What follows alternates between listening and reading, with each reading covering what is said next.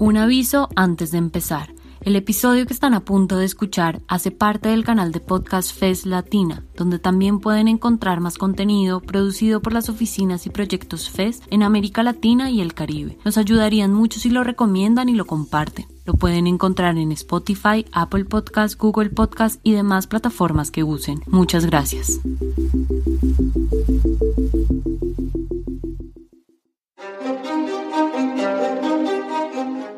Todo es político salir a marchar o quedarte en casa. Bienvenidos y bienvenidas a Todo es Político. Que las mujeres, que las personas LGBTI, que las personas de grupos étnicos.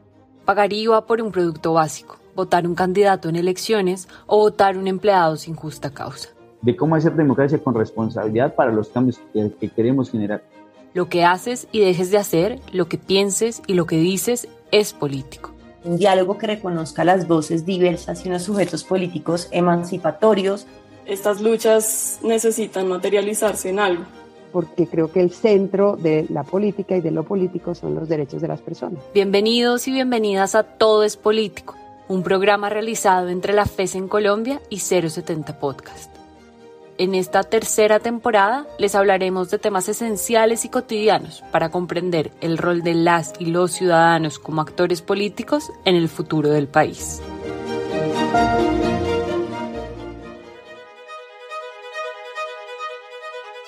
Este año, el paro nacional en Colombia vio diversos sectores del país salir a la calle a protestar. Pero hubo un sector que predominó en los distintos territorios de Colombia los y las jóvenes.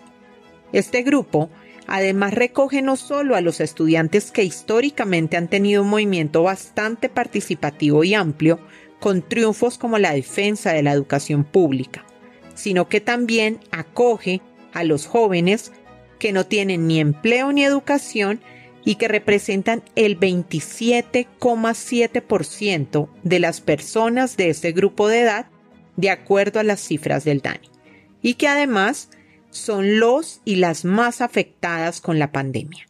Esto va de la mano con las principales, aunque no únicas, demandas de los jóvenes durante el paro. Mejores oportunidades de empleo y educación superior gratuita y de calidad. Peticiones que corresponden a un anhelo colectivo por futuro con oportunidades. Y en uno de los aspectos que el paro dio frutos es que los jóvenes lograron que el gobierno del presidente Iván Duque firmara acuerdos de matrícula cero con distintas instituciones de educación superior que beneficiarían a unos 695 mil jóvenes de estratos 1, 2 y 3. No me mate, me lo puro. Yo soy artista, mi agente se lo aseguro. Policía, no me mate, yo marcho por tus derechos. El pueblo está cansado y a todos nos duele el pecho. A ver que el gobierno no está... Los que están manifestándose ahora y lo están apostando todo porque ni siquiera tienen la oportunidad de entrar a estudiar.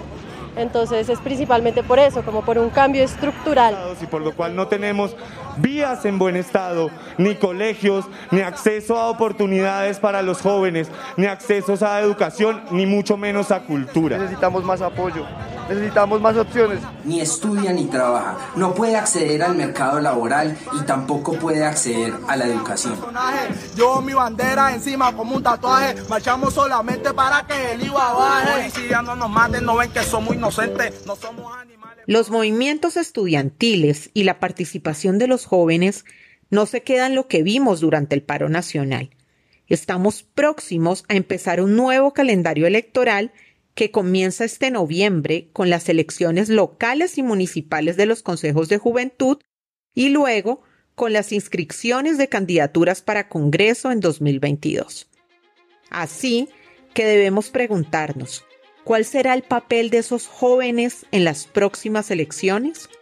¿Cómo serán incluidos dentro de la forma de hacer política de los partidos y luego del gobierno? ¿Por qué su participación es un acto político?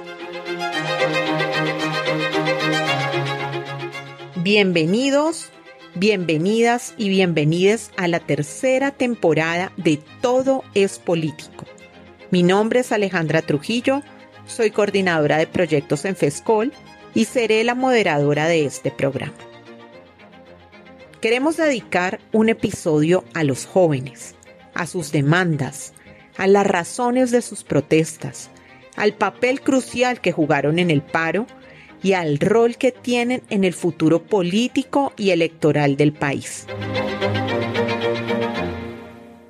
Para este episodio hablamos con María Angélica Prada y Alejandro Dali, dos expertos que nos van a ayudar a entender la participación de los jóvenes en la política.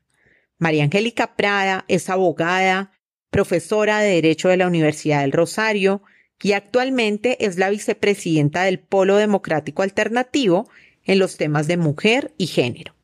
Y aunque cree que la mayoría de las personas pueden decir que ella es una persona política porque pertenece a un partido político, para ella no siempre ha sido así. Siempre he considerado que todo lo que hago en mi trabajo académico con los estudiantes es político y he asumido una posición política frente a, los diferentes trabajos que he tenido, a mis relaciones personales, digamos, también a, a mi proceso de deconstrucción feminista.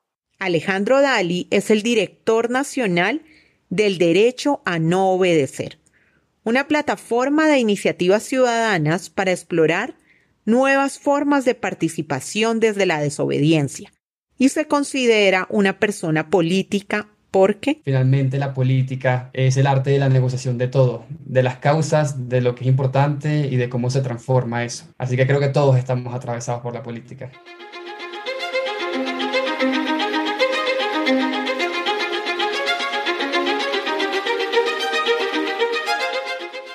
A comienzos del siglo XX se comenzaron a consolidar las primeras manifestaciones estudiantiles que clamaron por la democratización de la educación, por el respeto a la libertad de cátedra y rechazaron enfáticamente el ingreso indebido a las universidades por parte de la fuerza pública.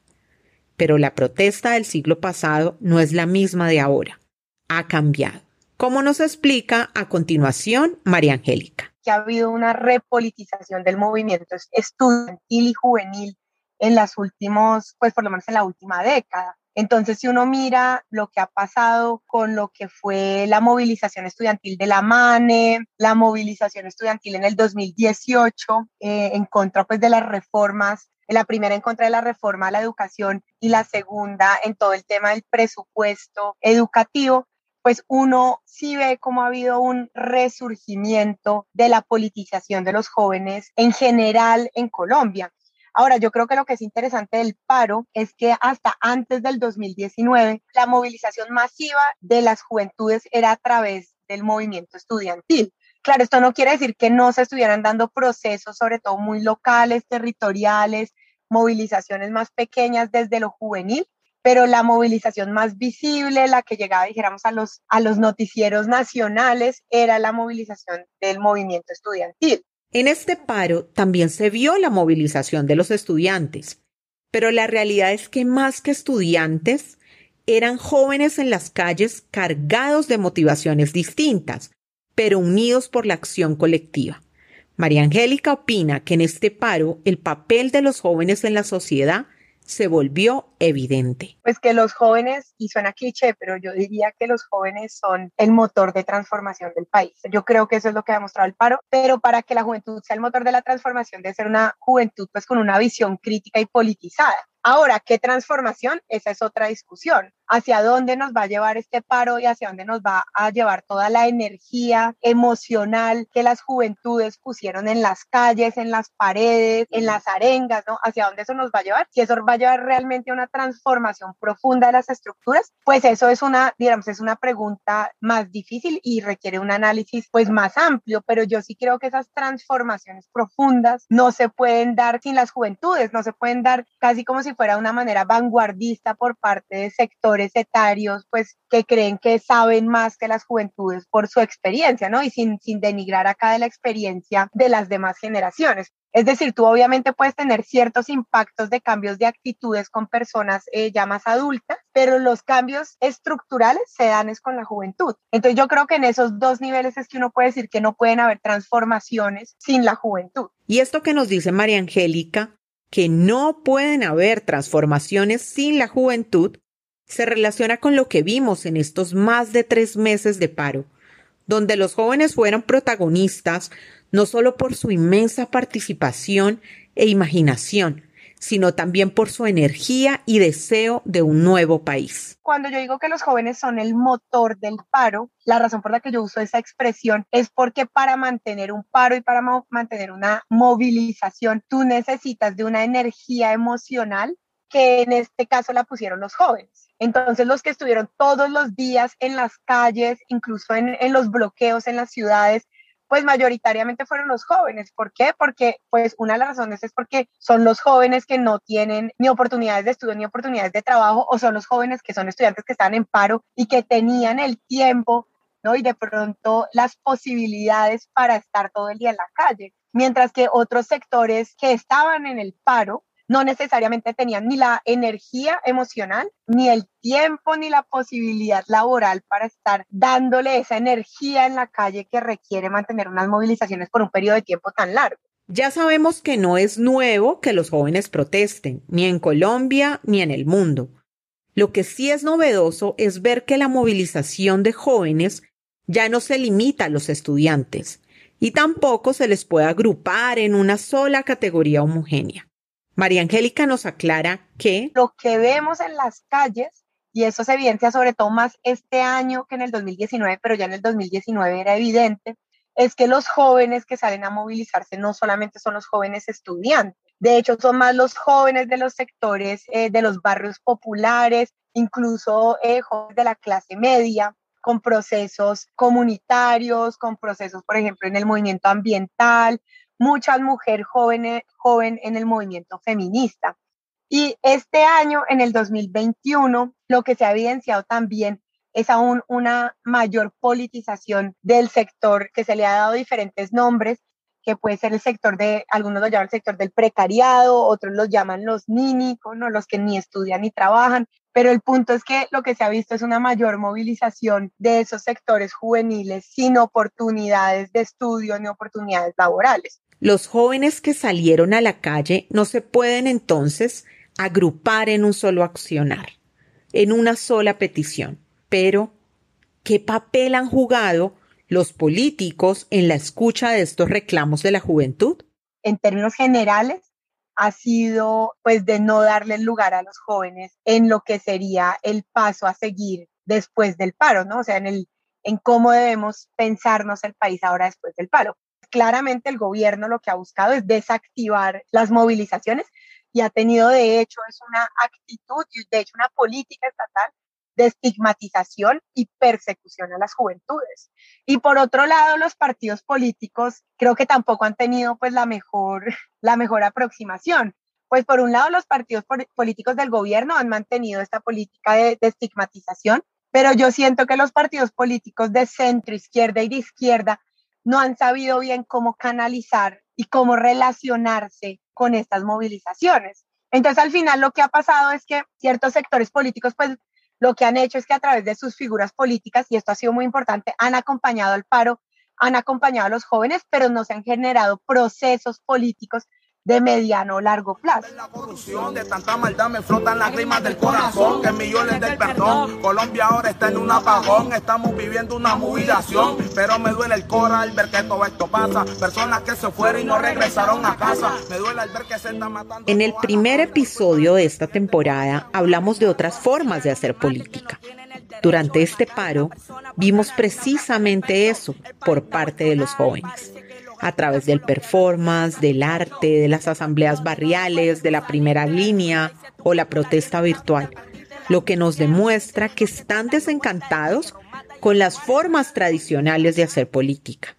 La razón de esto la explica a continuación Alejandro es un cambio en la forma como nosotros los jóvenes entendemos la política y cómo las instituciones no están respondiendo a nuestros intereses actuales. La forma de hacer política, los mecanismos tradicionales eh, ya no van con la forma como nosotros los jóvenes nos movemos, nuestros intereses, nuestras demandas. Eh, y lo que estamos viendo es, es mucha inconformidad, inconformidad eh, que traduce necesidad de cambio. Es decir, la desilusión va más allá de la forma de hacer política pues los jóvenes tampoco se ven representados en la democracia actual y tienen sus propias visiones de lo que debería ser. Creo que es una democracia muchísimo más interseccional.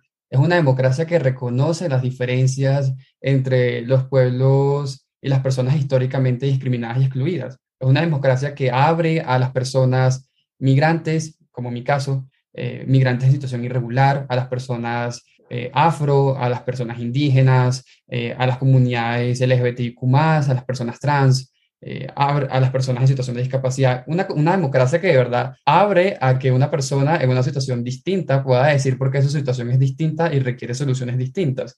porque creo que justamente lo que estamos transicionando es una democracia que piensa que todos somos iguales frente a la institucionalidad a una que reconoce que no todos somos iguales, todos estamos atravesados por realidades distintas y la misma democracia tiene que responder a eso. No porque necesitamos más derechos para unos o para otros, como colocan en muchos discursos unas personas, sino porque necesitamos un mundo que sea mucho más equitativo eh, y las personas comenzamos en diferentes lugares. Y yo creo que lo que estamos reclamando los jóvenes como parte de ese grupo históricamente eh, excluido por nuestras democracias es más participación, es participación directa.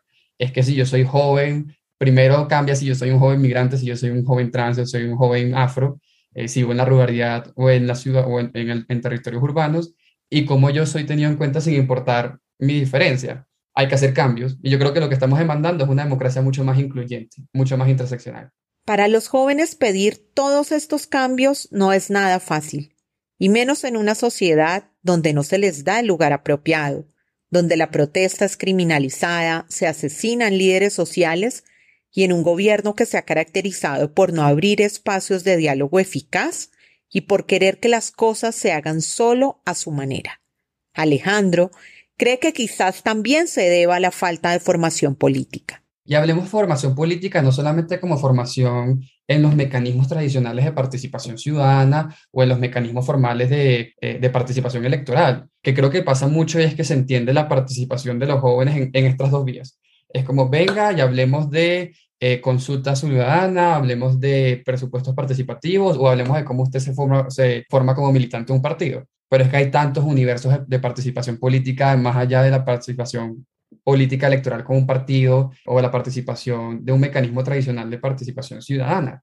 Pensemos en los grandes movimientos ahorita y, y yo, digamos, rescato mucho el caso de Estamos Listas, que tiene también una alta participación de mujeres jóvenes dentro de su conformación de listas para los consejos, eh, pero también hablamos de movimientos que no están conformados con interés político electoral, pero hacen política, que es lo que estamos viendo, lo que vimos en Colombia con el paro nacional. Este conjunto de jóvenes, juventudes sobre todo populares y diversas, que está tramitando su emocionalidad y sus propuestas y necesita también calificación, eh, cualificar su participación ciudadana en eso. ¿Cómo protestamos mejor? ¿Cómo protestamos para que le llegue a la gente que le tiene que llegar? Cómo hacemos incidencia a través de nuestra protesta en los actores de toma de decisión y que la respuesta no sea metas a un partido, porque es que muchos de esos jóvenes no se quieren meter a un partido, pero quieren hacer mejor lo que hacen, quieren, quiero protestar para tener mejor acceso a educación y no para eso encuentro en un partido tradicional mi, mi, mi vehículo. Si tú me dices que, el, que el vehículo es un partido tradicional o métase al consejo a, a, debatir presupuestos participativos, y te voy a decir, yo no me siento representado ahí, pero yo quiero participar, ¿qué hago? Eh, y, es y, y, a mí me parece esto algo súper importante y es que el Estado muchas veces se zafa de esa responsabilidad de formar políticamente a los jóvenes en esas otras alternativas y no, eso es una responsabilidad colectiva. De nosotros como ciudadanos también, pero también del Estado. Todo lo que hemos hablado hoy de los jóvenes, que son el motor de transformación del país, que son energía, que tienen visiones de democracias diversas, incluyentes y más representativas, todo nos muestra que los jóvenes no temen luchar por sus derechos y tampoco temen cuestionar las decisiones del país. Incluso no tienen miedo a no obedecer. Nosotros usamos el concepto no obediencia versus desobedecer y eso tiene una explicación filosófica eh, de nuestro, digamos, el, el legado filosófico que nosotros rescatamos con el derecho a no obedecer es del escritor colombiano Fernando González de Envigado. Él hizo una tesis que se llama El derecho a no obedecer que lo reconoce como el derecho inherente a todas las personas a no obedecer los paradigmas, comportamientos o leyes sociales injustas. Injustas porque las reconocemos así, pero el no obedecer tiene unas implicaciones específicas. Eh, para nosotros no obedecer quiere decir que eh, no obedecemos, pero reconocemos las sanciones que implica no obedecer esas normas. Nuestra no obediencia va sin violencia y nuestra no, no obediencia va siempre dando la cara. Esto tiene unos matices muy distintos dependiendo de qué parte del territorio hables, pero sí creemos que la desobediencia civil muchas veces se puede coger, malinterpretar hacia, un, hacia una ruta que no genera tantos cambios propositivos. Eh, y nuestra, nuestra apuesta es más, es que necesitamos primero cuestionarnos qué es lo que no estamos obedeciendo y no simplemente desobedecer por desobedecer, que sentimos que es lo que pasa muchas veces en el primer análisis a la ligera de la desobediencia civil y decidimos darnos un debate mucho más filosófico de nosotros no obedecemos, no obedecemos porque consideramos que ciertos paradigmas, como por ejemplo está prohibido eh, hacer X cosas en el espacio público, pues me parece injusto. Eh, porque tú me vas a decir a mí qué puedo hacer yo no en el espacio público si no estoy dañando nada? Eh, y por eso nuestra apuesta es la no obediencia y no el desobedecer. Después de esta conversación, es claro que hay algo que recoge todos los mecanismos, visiones y pedidos de los jóvenes. El llamado que en el fondo quieren hacer es algo que Alejandro llama innovar. Nosotros los jóvenes lo que queremos es innovar en las formas, cómo se hace activismo, cómo se participa, cómo se conforma un movimiento o una candidatura o un partido político. Eh, yo creo que venimos de mucho status quo en cómo se hacen las cosas y sobre todo en Colombia. Las cosas se hacen así y llegar a los jóvenes a decirle cambio, así como hicieron en la séptima papeleta. Eso seguramente para los jóvenes en ese momento estaban generando una disrupción tremenda. Eh, y es muy curioso ver cómo esos jóvenes, esas personas ya no tan jóvenes, ahora sienten que estamos haciendo una disrupción tremenda. Pues es lo mismo que hicieron ustedes. Yo siempre digo la misma, mi postura es igual. A nadie le gusta el cambio, pero justamente ese es el rol de los jóvenes, queremos cambio. Y los, y los que sean jóvenes después de nosotros van a querer más cambio. Y podemos ser reticentes a ese cambio o entender que podemos darles las mejores herramientas o podemos, nos pueden dar las mejores herramientas para que hagamos el cambio de la manera más, más ideal posible. Y lo dudo mucho que eso tenga solución. El rostro de una madre que por dentro está muriendo. Y los jóvenes por Colombia la vida están perdiendo. Ayuda estamos pidiendo y el gobierno está haciendo que poco a poco nos estemos desvaneciendo. Estamos a menos de un año de las elecciones legislativas y presidenciales en Colombia, donde van a entrar en juego las peticiones de los distintos sectores de la población durante el paro. Sobre todo, el haber sido un paro joven y el tener una nueva generación de votantes podría marcar una diferencia en la política, bien sea en los resultados o en la forma en que los partidos usan e implementan las peticiones del paro en su favor. Pues yo creo que es evidente que el paro ya ha tenido un impacto en lo que son las próximas elecciones por lo menos en términos programáticos. Cuando uno mira incluso discursos desde la derecha que han estigmatizado el paro, igual hay todo un, reconocimiento de la necesidad de generar transformaciones. Ahora, en algunos casos yo creo que esto es una instrumentalización de las reivindicaciones del paro. O sea, en algunos casos, en mi opinión, van a haber sectores que van a buscar instrumentalizar las reivindicaciones del paro por mayor educación, por mejores condiciones laborales, por una mejor calidad de vida, pero definitivamente el paro sí transformó discursivamente lo que es lo posible y lo imaginable dentro del espectro político para las elecciones del 2022.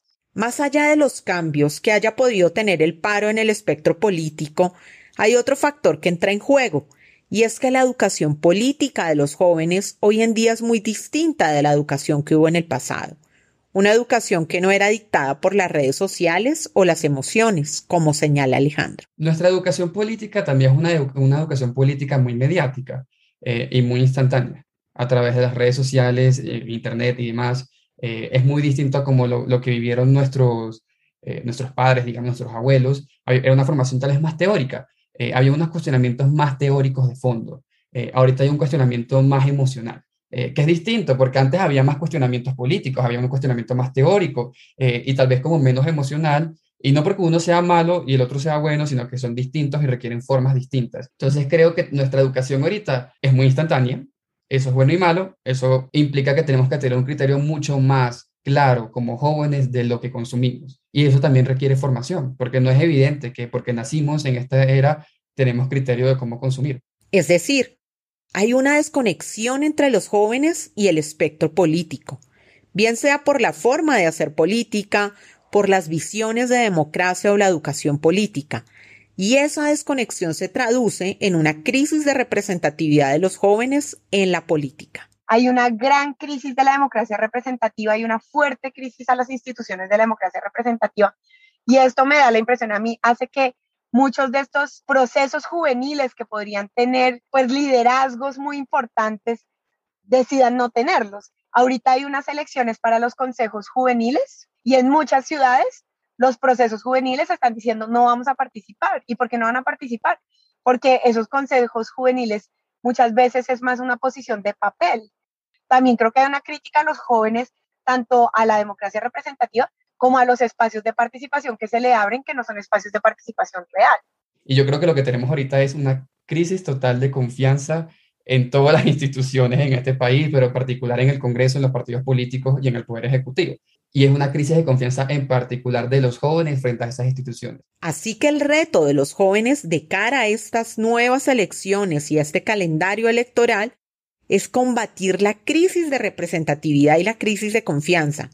Entonces, ¿cuál es la recomendación para los jóvenes que se quieren involucrar en la política? dos palabras, con toda. Nos tenemos que involucrar con toda. Tenemos un calendario electoral bien apretado. Comenzamos con los consejos municipales de juventud, luego tenemos elecciones al Congreso, elecciones presidencia, elecciones eh, alcaldías y gobernaciones. Eh, prácticamente dos años de solo elecciones eh, y tenemos que lograr como jóvenes encontrar las mejores formas para tramitar todo lo que hicimos durante el paro nacional, todas las personas que salimos a protestar de manera pacífica, encontrar cómo tramitamos eso en propuestas claras, en agendas juveniles, eh, en liderazgos, digamos, juveniles dentro de todas las distintas formas de participación. Eh, porque nuestro sistema democrático es un sistema democrático basado en el voto. Eh, si nosotros no votamos por las personas que más, más conecten con nuestro ideal, otras personas van a votar por eso. Y vamos a tener un sistema que sigue siendo subrepresentado. Entonces, dos palabras. ¿Cómo, ¿Cómo se tienen que involucrar los jóvenes en las próximas elecciones? Con todas. con todas las formas que tenemos de participación eh, electoral y no electoral. ¿Por qué es política la participación de los jóvenes? Desde manifestarse por la universalización de la educación hasta ser el motor de la transformación en el país, la participación de los jóvenes es y será un acto político.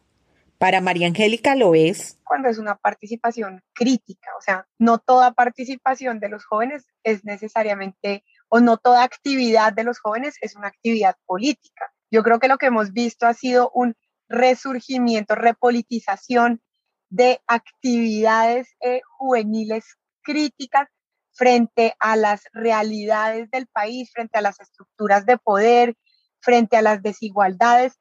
Y eso es lo que pienso yo hace política la participación de los jóvenes, pero no toda actividad de los jóvenes es necesariamente política. Eh, lo que necesitamos es más gente cuestionándose, eh, porque la participación puede ser de muchas formas. Eh, pero lo más importante es pasar de la indignación a la acción, que esa participación realmente lleve a una propuesta concreta y no simplemente a quejarse. De verdad tenemos una oportunidad histórica en el país para tramitar todo lo que hicimos durante el paro y convertir eso en un cambio histórico. Eh, y no, y no, no es que no tengamos referentes, lo vimos en Chile. Eh, y acá no es que queramos otra constituyente, no, queremos que nuestra constitución aplique bien y tenemos el momentum como jóvenes para hacer eso. Eh, hay que convertir esa energía en propuestas. Es decir, como yo a veces digo, el paro no acaba o el paro sigue. El paro sigue, pero de una forma distinta.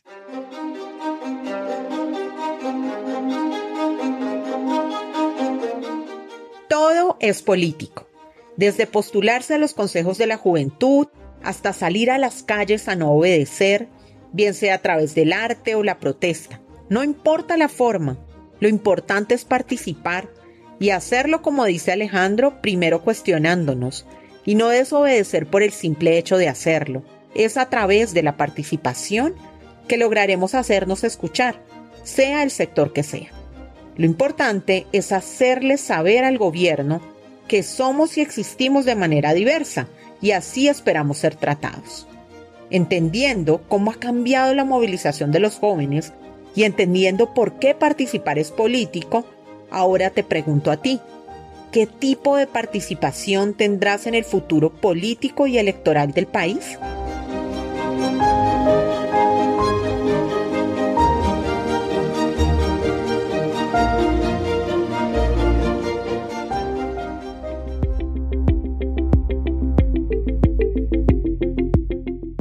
Muchas gracias por llegar hasta el final. Si les gustó, nos ayudaría que lo compartan. Recuerden que este episodio hace parte del canal de podcast FES Latina, donde también pueden encontrar más contenido producido por las oficinas y proyectos FES en América Latina y el Caribe. Nos pueden encontrar en Spotify, Apple Podcast, Google Podcast y demás plataformas que use. Les esperamos en un próximo episodio.